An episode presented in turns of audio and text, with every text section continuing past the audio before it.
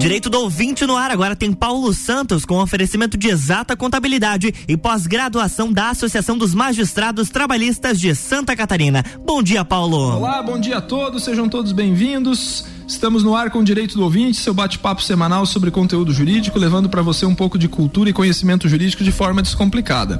Todas as quartas, a partir das 8 da manhã, estamos aqui na RC7, levando para você esse conteúdo, gerando conteúdo para você.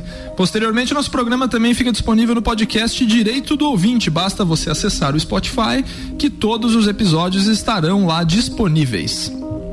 Nosso programa, ele também está na rede social arroba Direito do Ouvinte. Procura lá no Instagram que você tem todos os convidados e os temas que já fizeram parte das entrevistas e aqueles da semana seguinte que, que estarão aqui conosco. Eu me chamo Paulo Santos, sou advogado, produtor e apresentador do Direito do Ouvinte. Em nome de Exata Contabilidade e da pós-graduação da Associação dos Magistrados Trabalhistas da 12 segunda Região, iniciamos o um episódio inédito. Meu convidado no dia de hoje, o advogado Rodrigo Pinto Ribeiro, daqui de Lages, é, presidente da Comissão de Direito Notarial e Registros Públicos aqui da subseção de Lages, que gentilmente aceitou o convite para vir bater um papo conosco. Rodrigo, bom dia, seja bem-vindo ao Direito do Ouvinte. Bom dia, Paulo, tudo bem? Bom dia, Luan. Queria dizer que é uma honra participar do programa.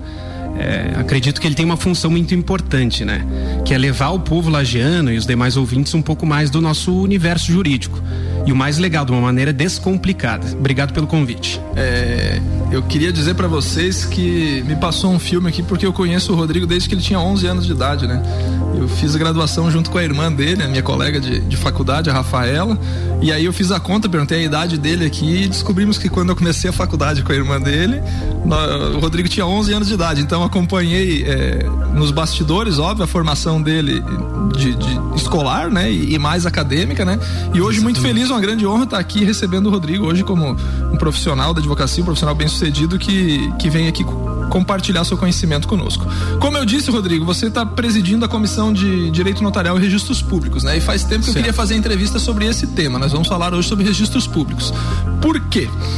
Eu acompanho no dia a dia da advocacia, você também, os nossos colegas advogados, todos eles verificam essa situação. Tem muita gente que compra um imóvel ou é, faz um divórcio extrajudicial, alguma coisa, e não registra o título, seja executivo judicial ou, um extrajudicial, na matrícula imobiliária. Por exemplo, vendi a minha casa. O documento que dá publicidade da compra e venda de, uma, de um imóvel é a escritura pública. E ainda existe muita visão equivocada, óbvio, que aquele documento escritura pública te dá a propriedade do bem.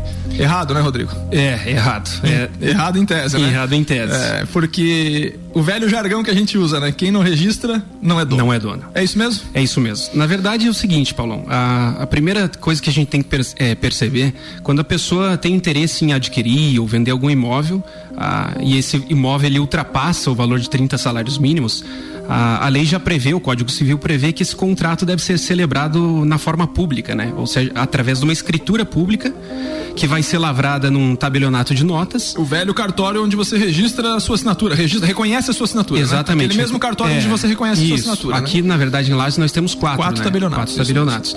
E aí isso aí é tratado pelo Código Civil é, como, como uma causa de invalidade até do negócio, lá pelo artigo 108.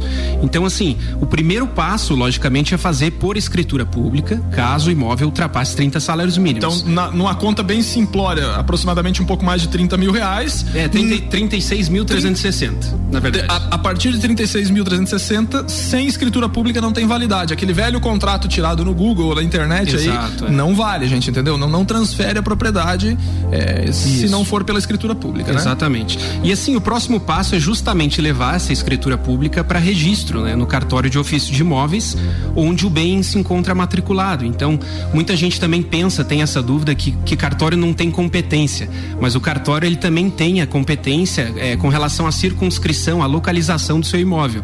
Então, assim, digamos que você compra um imóvel, não sei, na Petrópolis, aí você tem o cartório do primeiro ofício. É, Coral de... é outro ofício. Coral é outro ofício, exatamente. Lá são quatro ofícios de imóveis, né? Quatro ofícios de imóveis. Quatro ofícios é. de imóveis. E, e, e, essa, e essa divisão geográfica da cidade, cada cartório tem uma parte da, da cidade, é isso, Isso, né? é perfeitamente. Justamente. E voltando então no, no assunto do registro, ah, muita gente faz a escritura de compra e venda no tabelionato, acredita que já é proprietário por si só, quando o Código Civil exige esse registro ah, da escritura, que é chamado de título translativo, né?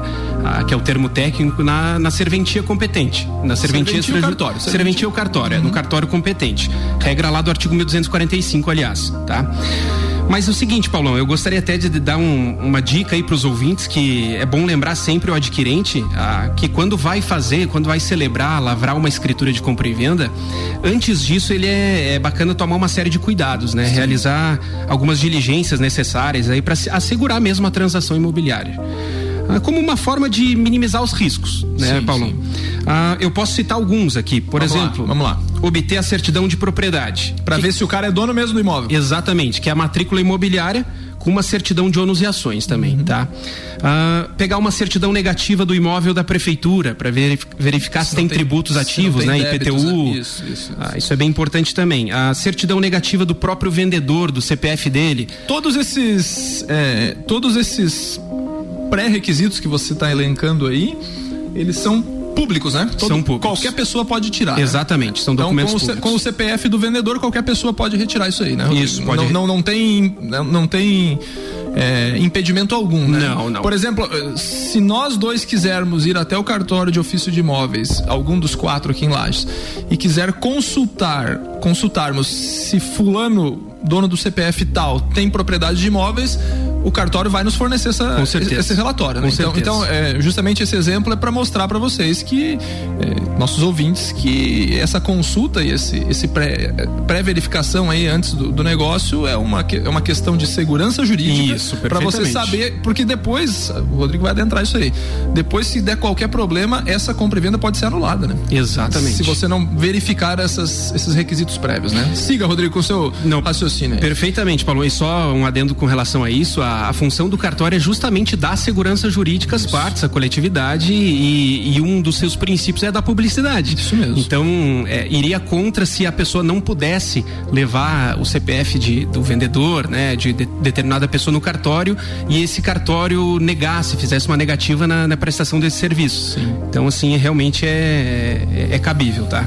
Seguindo a lista aqui, a certidão negativa do CPF do vendedor, isso na esfera municipal, estadual, federal, ver se ele tem algum tira débito. tudo online isso aí, né? Tudo online. Tudo online. Hoje, hoje em dia, é. com o CPF da pessoa você tira tudo online. Perfeitamente. É, uma certidão bacana que pouca gente faz, assim, essa diligência imobiliária, é tirar a certidão do, do distribuidor civil e federal, assim, para ver se o vendedor ele tem demandas judiciais, ações isso. judiciais contra ele, ah, seja ali na esfera realmente da, do Tribunal de Justiça Estadual ou Federal. Isso, né? isso aí também você tira no, no, no portal do, do, do, Tribunal, do de, Tribunal Justiça. de Justiça de Santa Catarina. Nós estamos tratando, estamos em Santa Catarina, né? Exato. Óbvio. E também no Tribunal Regional Federal da Quarta Região, que é o qual está vinculado à Justiça Federal. Também tira de forma online e gratuita. Com tá? certeza. É, tirar uma certidão de protesto nos tabelionatos da, de notas da localidade do imóvel é muito importante.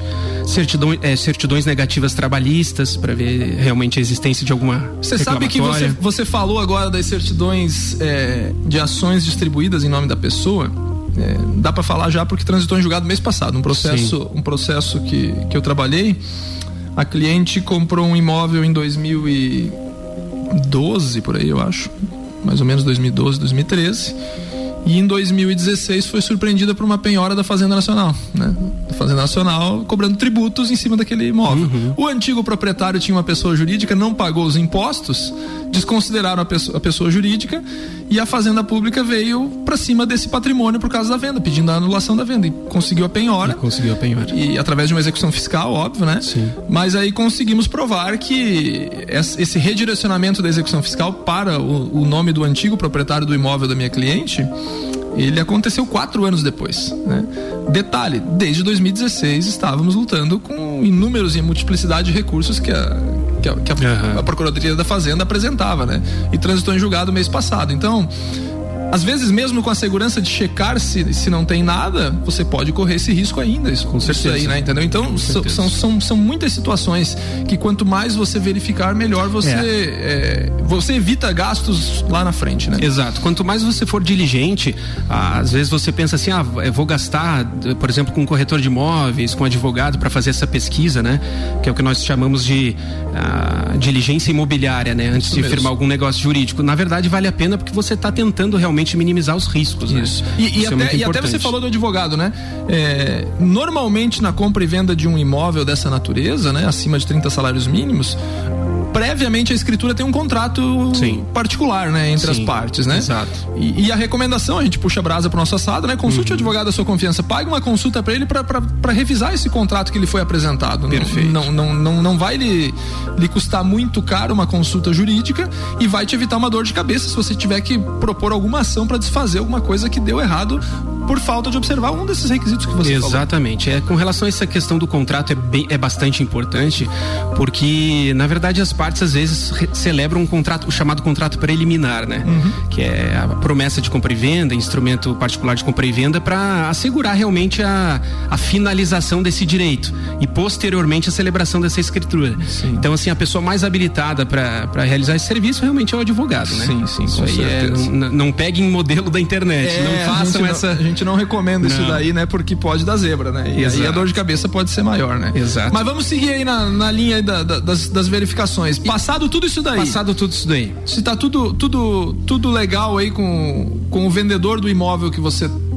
tem interesse em comprar, o próximo passo é, é registrar. Fazer primeiro a escritura pública, depois Isso. a escritura e depois registrar. Né? Exato. Né? Faz a escritura pública, lembrando que a escritura, a, o, na verdade, a lei de registro público, a lei 8935, que fala dos cartórios, ela não estabelece competência para tabelionato, tá? Então, se você se sentir confiante em, por exemplo, fazer uma escritura de um imóvel de lajes em outra localidade, outra região, você pode fazer isso. Eu já então, entrevistei aqui o Bruno Tabelião de Correia Pinto, né, da cidade vizinha nossa aqui, já falou de forma geral sobre, sobre registros públicos. Nada impede, por exemplo, de, de você ir até o tabelionato de Correia Pinto fazer uma escritura escritura pública de compra e venda de um imóvel que está em Lages, Exato. em Florianópolis ou em Brasília, por exemplo. Perfeito. Qualquer perfeito. lugar do país, né? Qualquer lugar do país, exatamente. Exato. E, e, às vezes fica até mais assim, mais cômodo, porque vendedor e comprador podem morar em localidade diferente, né? Da situação do imóvel, então é o que fica mais cômodo para as partes mesmo, né? Joia, joia, joia. Uma coisa bacana, Paulo, de a gente destacar também é que, assim, no direito brasileiro, muita gente pensa que o contrato por si só, ele transmite a propriedade do bem. E na verdade isso não existe. Ah, na verdade, o, o contrato ele vai chamar, ele vai criar, melhor dizendo, que a gente chama de direito obrigacional. Certo. Que o que, que é, em outras palavras? É o direito do contratante de exigir o cumprimento posterior daquele contrato. Exato. Mas a propriedade por si só ele não, não vai ser vai transmitida, passar, né? Isso se aplica tanto aos imóveis, né, quanto aos bens móveis. Ah, então um carro, um telefone, um eletrodoméstico, ah, o contrato por si só não vai transmitir a propriedade. Sim. O que que a lei fala? Que a lei fala que a propriedade do bem imóvel, esse um telefone, por exemplo, ela vai ser transmitida através da tradição o que seria a tradição? A entrega, a entrega do bem ao do adquirente, bem. né? Enquanto que o imóvel ele só se transmite com o registro da escritura no cartório é. competente. Porque aí nós vamos tratar de institutos diferentes, né? De posse e de propriedade. Né? Exato. Né? Você pode até ter a posse, mas não ser o proprietário, né? Sim. E vice-versa, né? E vice-versa. vice-versa. Então, existe a proteção para esses dois institutos, né? Mas, por exemplo, se você tiver a posse, mas não for o proprietário, e o proprietário exercitar os atos de defesa inerentes à posse, cedo ou tarde você vai ter que sair daquele imóvel, né? Sim. né? E, e, enfim, são essas questões. Aí não, não vamos entrar no, no mérito de uso capião e tal, que, Sim, que pode perfeito. ter isso aí, mas via de regra dessa forma. Estamos batendo um papo com o Rodrigo Ribeiro, o Rodrigo advogado, presidente da Comissão de Direito Notarial e Registros Públicos da OAB Lages, da subseção de Lages. Vamos para um rápido intervalo e voltamos já já. Não sai daí não. RC7819, estamos no Jornal da Manhã com a coluna Direito do Ouvinte, no oferecimento de pós-graduação da Associação dos Magistrados Trabalhistas de Santa Catarina e Exata Contabilidade. Qualidade na prestação de serviços contábeis. Contatos pelo 32238880 ou exatacontadores.com.br.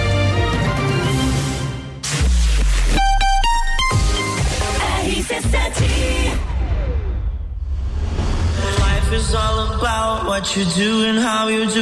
16 de junho, Entreveiro do Morra. Ingressos à venda pelo site rc7.com.br.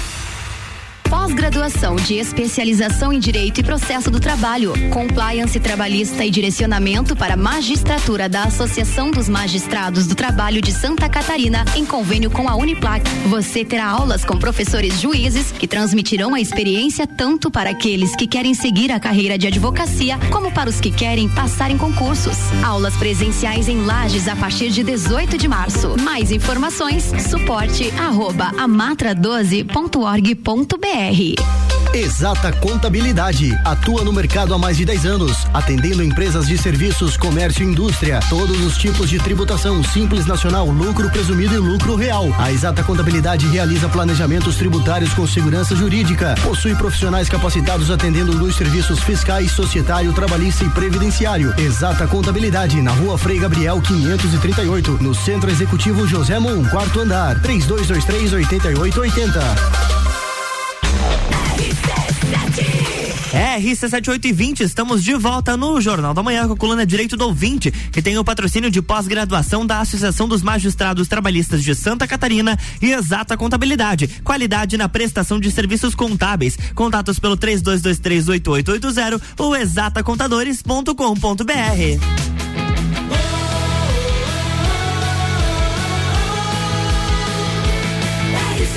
A número 1 um no seu rádio tem 95% de aprovação. Jornal da Manhã.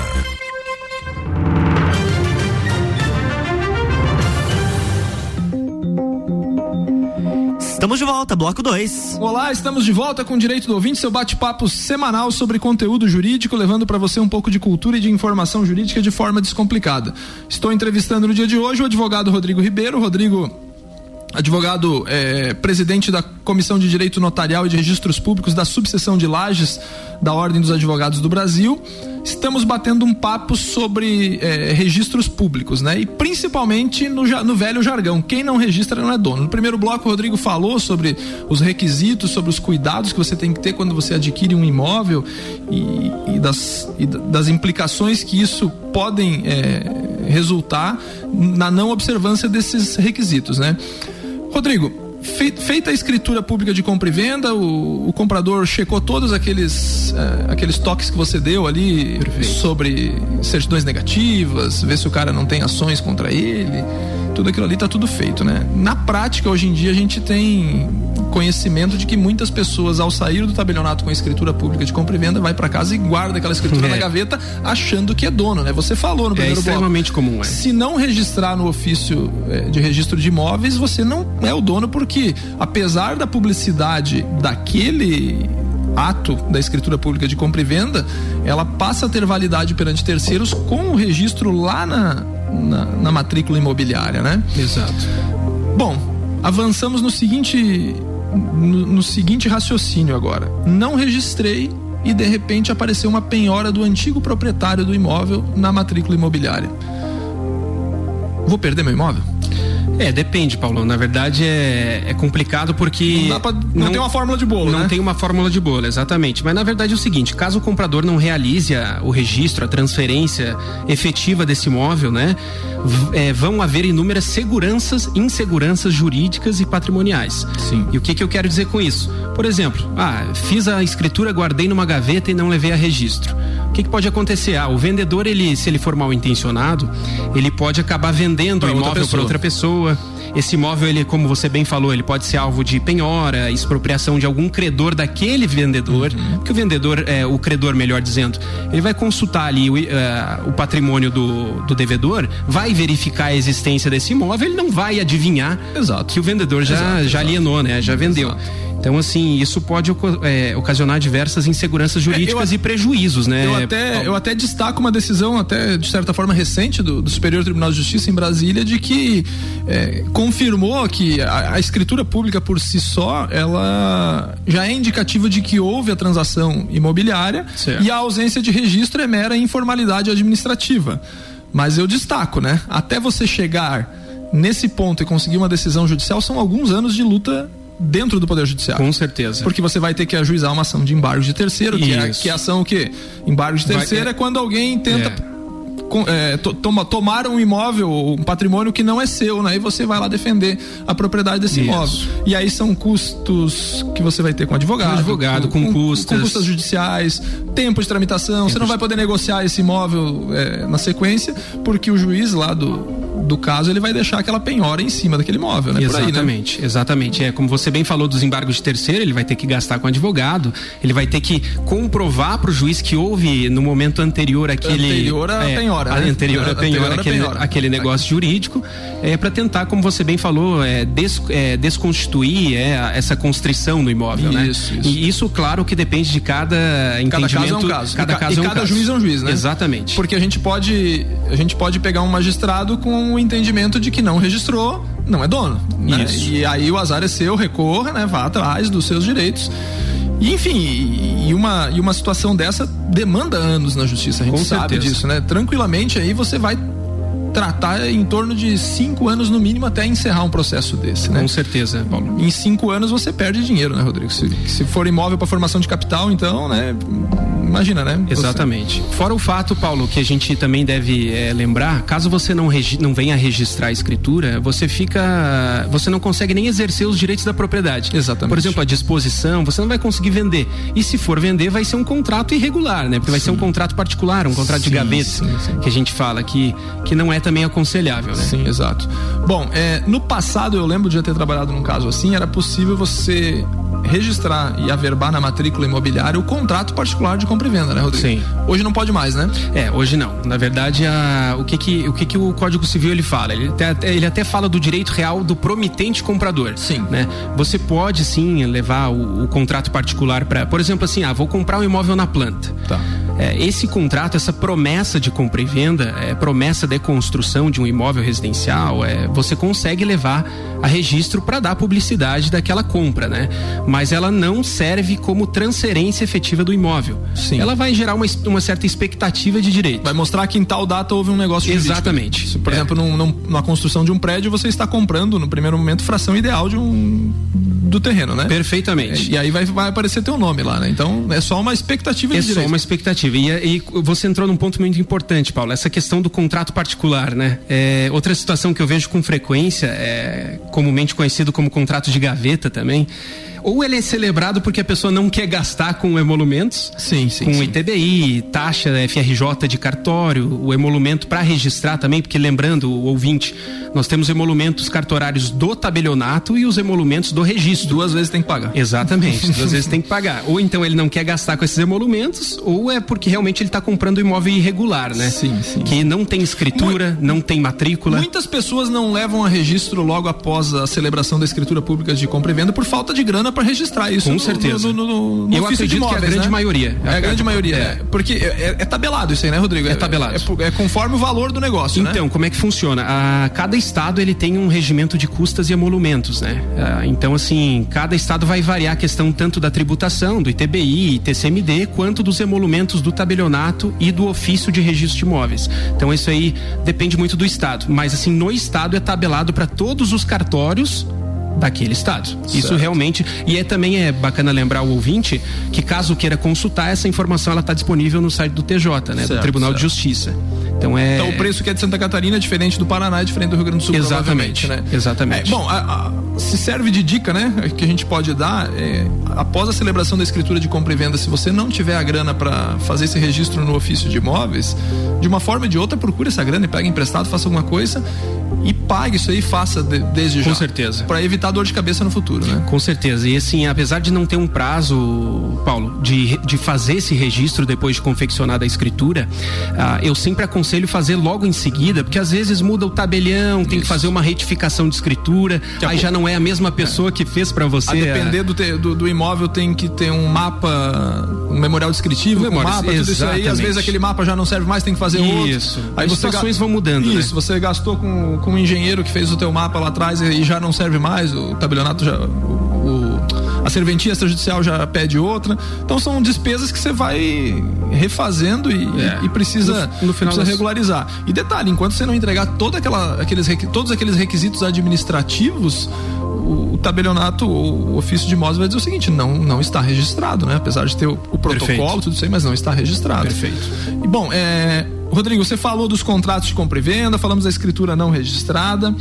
É, de, mesmo com tudo isso daí, nós temos que pensar o seguinte: se eu comprei um imóvel por contrato de compra e venda e posteriormente não foi possível transferir a escritura, nós temos um pacto entre as partes e esse pacto de alguma forma vincula aquele negócio. Com jurídico, certeza, né? com certeza. E isso pode ser discutido e virar perdas e danos, né? Exatamente. Porque É. você, em tese, pagou, tá, tá lá documentado num contrato particular de compra e venda, mas o vendedor não te entregou o imóvel, por exemplo. Com- né? é, acontece muito, Paulo. Na verdade, assim, tem um dos princípios do, do direito contratual que a gente fala que é o pacta sunt servanda, né? Pacta sunt servanda. Juliano Bortolão falou dele aqui semana passada, né? É. A gente entrou nesse tópico aqui, né? É um tema bacana. Que ele, na verdade, assim, trocando em outras palavras, ele diz que o contrato faz lei entre as partes. Isso mesmo, ele vincula as partes. vincula as partes. E uma vez vinculando as partes, você pode exigir o cumprimento forçado desse contrato, né? É o que a gente chama, por exemplo, de uma ação de adjudicação compulsória. Por exemplo, você fez um contrato particular, um contrato preliminar, o comprador pagou o preço ajustado para o vendedor de forma integral e o vendedor se negou a fazer a escritura a gente tem que suprir essa vontade do vendedor através dessa ação, eh, dessa ação eh, chamada adjudicação compulsória, né? o Poder Judiciário que vai. o Poder Judiciário vai- determinar. exatamente, é, ele vai A, a- a realização da transferência desse imóvel. né? exatamente, ele vai obrigar a transferência. Eu falo isso porque eh, até citei pro Rodrigo fora do ar antes da nossa entrevista de um caso que eu tenho ah, tramitando há 15 anos mais ou menos de um imóvel na cidade de Jaguaruna em que o meu cliente comprou por contrato de compra e venda e depois de um bom tempo, né, quando ele foi fazer o registro da escritura, ele só tinha o contrato de compra e venda. Chegou lá em Jaguaruna, ele descobriu que tinha outro proprietário no imóvel, né? Foi na matrícula imobiliária e tinha outro proprietário. E aí pasmem, né? Esse proprietário que está hoje, deve estar na, na, na posse e na propriedade do imóvel que esse meu cliente comprou no passado, comprou o imóvel do mesmo cara que vendeu para ele, pro meu cliente. Aí eu disse pro meu cliente, digo, esse terreno você não vai ter mais, porque aquele cara que está lá hoje é terceiro de boa fé. Terceiro de boa fé. Ele não tem relação nenhuma com a relação jurídica que você teve com esse cara que vendeu, né? Perfeito. Trocando em miúdos, o picareta foi o cara que vendeu para duas pessoas diferentes, Sim. né? E aí transformamos isso em perdas e danos, mas pelos 15 anos o nosso ouvinte já pode ter uma noção de que o meu cliente ainda não viu o dinheiro, né? Porque É, é, certeza. é daqueles caras que dilapidou o patrimônio, não tem mais nada no nome dele, e a gente fica envolvido nisso aí. Teve desconsideração da personalidade jurídica, inclusive, hoje a ação roda contra a pessoa jurídica e contra os, os sócios da época, mas não se encontra nada. Também existe esse risco, né? Também existe esse risco, exatamente. E é como você falou, Paulo, às vezes você tem uma, uma decisão judicial, mas ela acaba se tornando ine- ineficaz, né? Exato, é. Eu sempre digo assim, às vezes você tem uma sentença que você tem que botar no quadro, ali na parede. ali, né? Exatamente. Mas grana É. que é mesmo, resultado final não vai ter. É, né? E, e não é isso que o cliente busca, né? Não, o cliente busca satisfação, né? Satisfação Mas às vezes, seu às direito, vezes o é. advogado não consegue entregar justamente Não. por, pela não observância desses requisitos, né? Sem dúvida alguma. Esse exemplo aí, eu falei pro meu cliente, isso é, óbvio que eu não vou citar quem é, mas falei pro meu cliente, olha, se tivesse feito a escritura de compra e venda na época, talvez pudesse exercitar aqui, porque você teria uma, um- uma escritura pública de compra e venda anterior a, a, a compra. A que- celebração que o daquele outro terceiro de negócio jurídico, né? Exato, né? Perfeito. Mas só com um contrato, infelizmente, não é um contrato amarelinho, bem velhinho. Nossa, mais senhora, de e às 20 vezes também, como a gente falou, pega da internet, um modelo, também, né? acredita Então, que está é, certo. Enfim, né? A, a pessoa leiga, ela, ela entra nessas roubadas, às vezes, de boa fé, né? Exatamente. Então, assim, a gente sempre destaca, né? Cheque tudo. E hoje em dia é fácil checar isso aí, né, Rodrigo? Com Você falou, aí, certeza, tá tudo com online. certeza. né? É, é tudo online, assim, todos os atos públicos, você basta, aqui em Lages, pelo menos, todos os cartórios também, um relativamente perto um do outro. Dá pra ir a pé lá, Dá pedir, pra ir a fazer pé. a consulta, né? Dá pra fazer a consulta. Exatamente. Essa consulta pode ser online, mas você pode fazer ela presencialmente, né? Com Você certeza. consegue fazer ela de forma Com presencial. certeza. né? E assim, o valor dos emolumentos também do cartório para tirar essas certidões é, é um valor baixo, sabe, Paulo? Sim. É um valor irrisório. Eu perto pa- do risco que você pode ter no futuro. Paguei então. ontem para um, pra um processo de uma cliente, uma consulta de uma matrícula imobiliária de um cartório de Florianópolis, pagamos 25 reais Exato, na, na, é. na- na certidão atualizada, na matrícula atualizada do imóvel. Perfeitamente. Então, assim, perto do risco que você está envolvido, né? Porque hoje não precisa ser muito muito valorizado o imóvel para ser mais de 30 salários mínimos, né? A gente sabe Com certeza. que a especulação imobiliária é muito grande.